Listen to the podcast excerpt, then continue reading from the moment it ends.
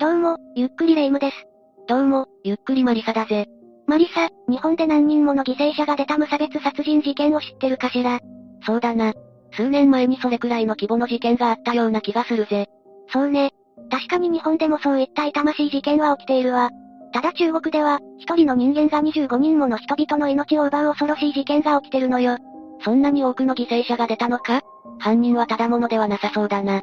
それが、事件の犯人は身長160センチと至って小柄だったわ。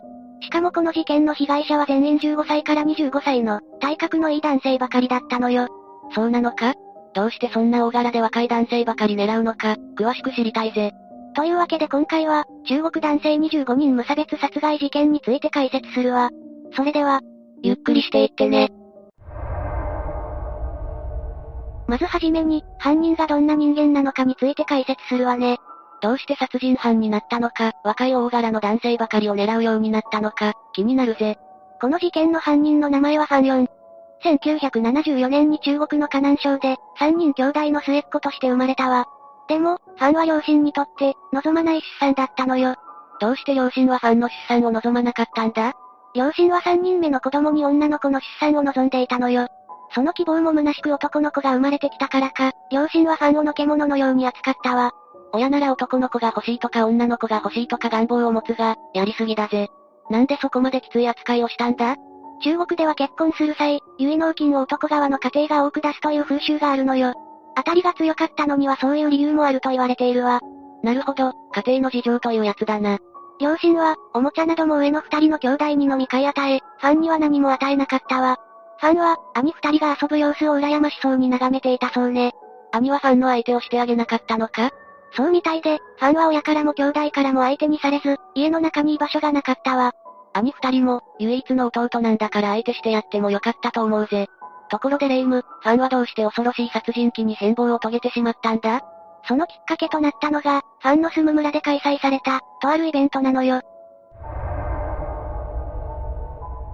殺人事件のきっかけになるって、どんなイベントなんだ？村限定で行われた映画の上映会だったわ。ファンが暮らしていた村には映画館がなく、この上映会は大きなイベントだったらしいのよ。なるほどな。その時に上映された映画が、ファンに何らかの影響を与えたのか？ええ、幼いファンも上映会が楽しみで、公開された映画を見に行っていたわ。映画はどんな内容だったんだ？ざっくり言うと、主人公が頭脳を駆使して殺人を犯していくという話だったわ。そしてファンは、その主人公に憧れを持つようになったのよ。憧れって、殺人に対する憧れか？その映画の主人公は家族に邪険にされている設定だったのよ。ファンにとっては、自分と重なる部分があったんだと思うわ。ファンがまともな家庭で育っていれば、こんなに犠牲者が出るなんてなかったんだな。なんだかやるせない気持ちになるぜ。ええ話を戻すけど、ファンは映画の主人公に感銘を受けたわ。そして自分もこの人のように、賢く人を殺したいと思うようになったのよ。それで、殺人に憧れを抱いてしまったんだな。残念だけど、そういうことになるわ。そんな中、2001年に4一家は都会に出稼ぎに行くことになったわ。この時ファンは27歳だったけど、両親はファンにだけは家にいるようにと命令したのよ。まだの獣扱いしていたんだな。ただ、4一家は農家を営んでいたのよ。家族がいなくなると畑の世話をする人物がいなくなるため、邪魔な存在だったファンにその役割をさせたの。まあそうなるだろうな。だが、ファン以外の一家全員が出稼ぎに行くということは、ファンが一人になるんだな。ファンは27歳の大人にはなってるが、幼い頃に見た映画の影響は大丈夫だったのか？気になる要素よね。ファンは両親から家に残るように言われた時、心の中ではこれはチャンスじゃないかと考えていたわ。それって、人を殺すチャンスってことだよな。ええ、家に人を連れ込めるいい機会だと思ったファンは、ついに行動に出てしまうのよ。だが、どうやって25人もの若い男性を殺害していったんだ？まず、ファンはターゲットを10代から20代の男性にしたわ。ここも疑問に思ったんだよな。殺人を犯すなら、抵抗される可能性の低い女性や子供、高齢者を狙うことの方が多い気がするぜ。映画で受けた影響が絡んでいて、ファンには殺人に対する美学のようなものがあったらしいわ。殺人に美学って、そもそも表現が不適切な気がするぜ。弱者をターゲットに選ぶのは格好悪く、ふさわしくないとファンは思ったのよ。だが、抵抗される可能性が増えるよな。ええそこでファンは頭をひねったわ。一体どんな手口で犯行に及んだのか、詳しく教えてほしいぜ。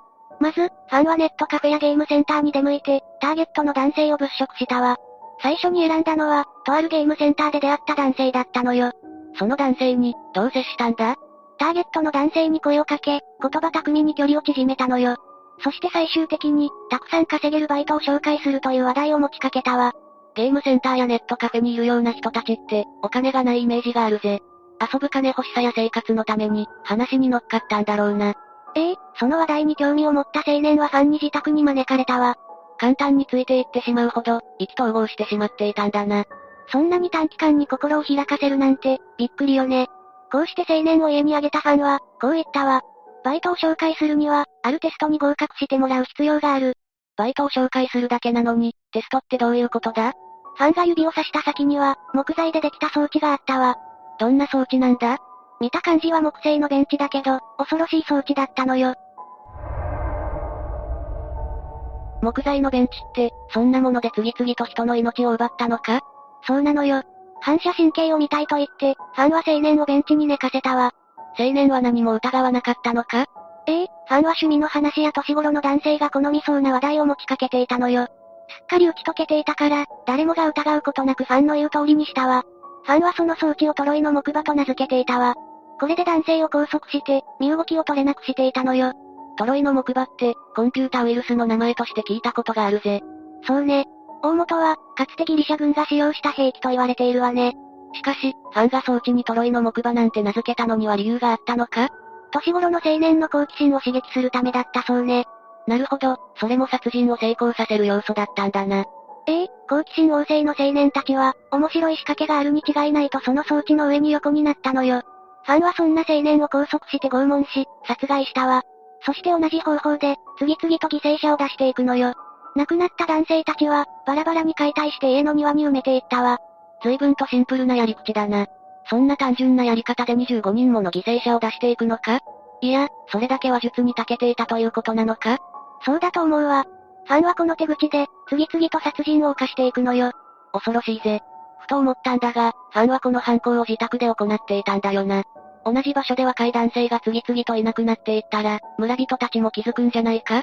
ええ、失踪者が続出し、村人たちの間では少しずつ噂が浮上するようになっていったわ。ただ、この時はファンが疑われることはなかったのよ。この間にも、ファンは犯行を重ねていったわ。ファンもよく犯行を繰り返したもんだな。そして、26人目の少年と出会った時に、事態が急変するわ。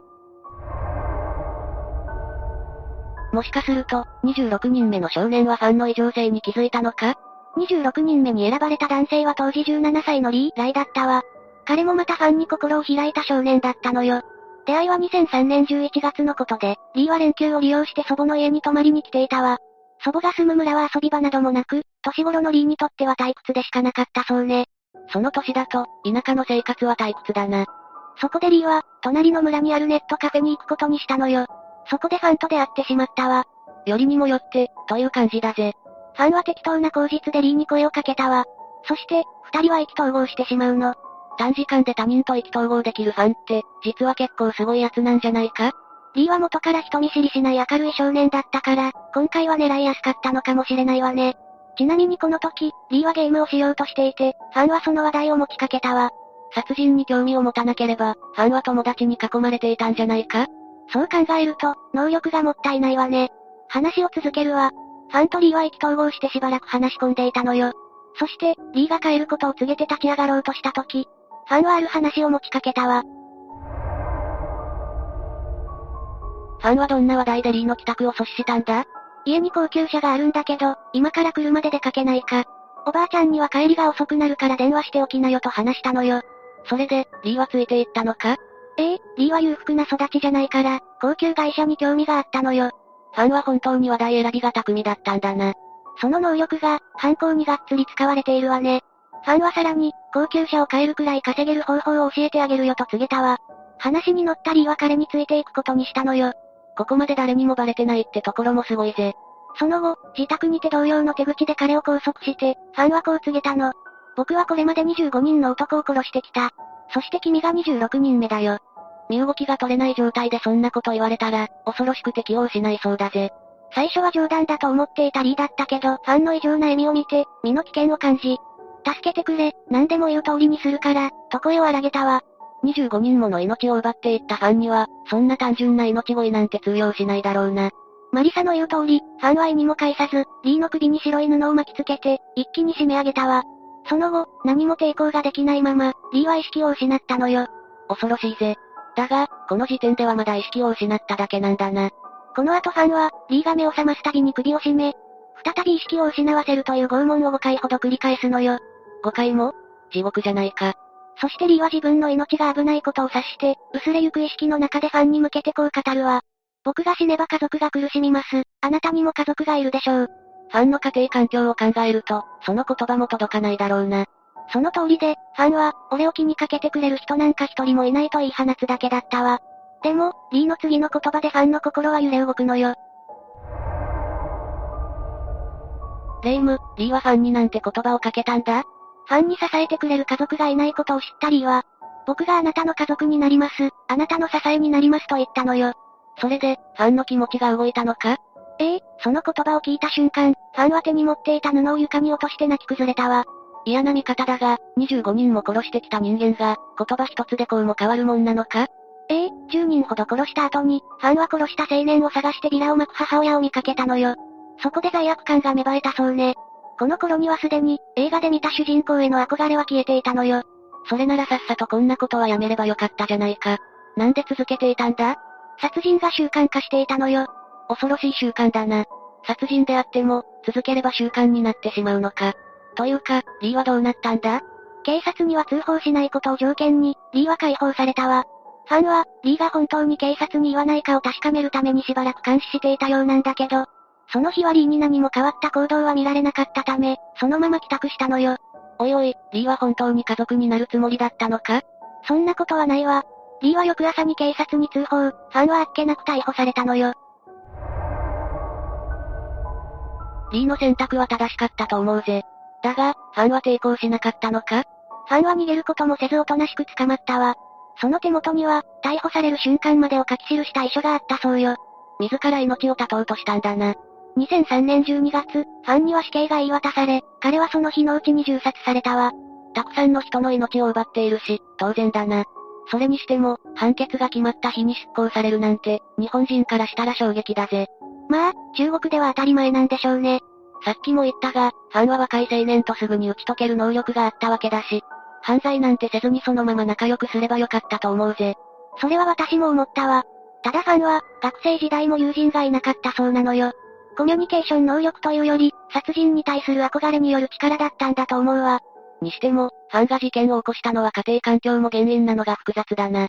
家族の誰かがファンに寄り添っていれば、運命は大きく変わっていたのかもしれないわね。リーの言葉一つで犯行をやめたのが、その証拠だと思うわ。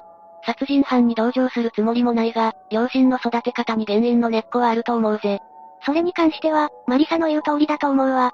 というわけで、今回は中国男性25人無差別殺害事件について解説したわ。それじゃあ、次回もゆっくりしていってね。